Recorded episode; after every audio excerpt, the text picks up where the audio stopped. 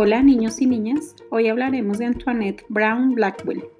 Este capítulo está dedicado a la ciencia, pero sobre todo a destacar a una mujer que desafió a algunos científicos de su época, en especial a Darwin y sus postulados acerca de que la evolución había hecho al hombre superior a la mujer. Sean todos ustedes bienvenidos.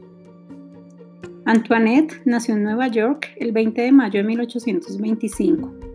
Desde muy joven participó activamente en conferencias y charlas relacionadas con la defensa de los derechos de la mujer. Se casó en 1856. Tuvo siete hijos, pero en ningún momento abandonó sus preocupaciones relacionadas con su lucha y logró escribir y publicar numerosas obras sobre ciencia.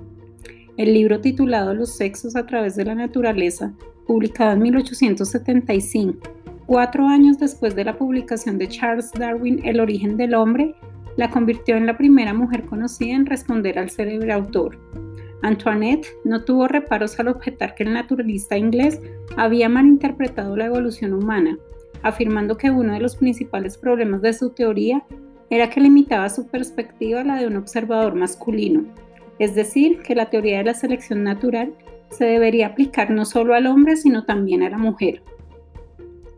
Además, afirmaba que si la evolución se produce por la competencia e interacción entre individuos, entonces su estudio no debía reducirse a los machos de la especie, dando por supuesto que el papel de las hembras era totalmente pasivo y ajeno a las dinámicas de la transformación natural.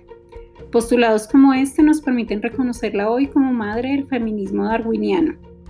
Podemos concluir que la trayectoria vital e intelectual de Antoinette se constituye en una narración de distintas piezas que nos brinda el retrato de una mujer revolucionaria y pionera cuya historia vale la pena resaltar.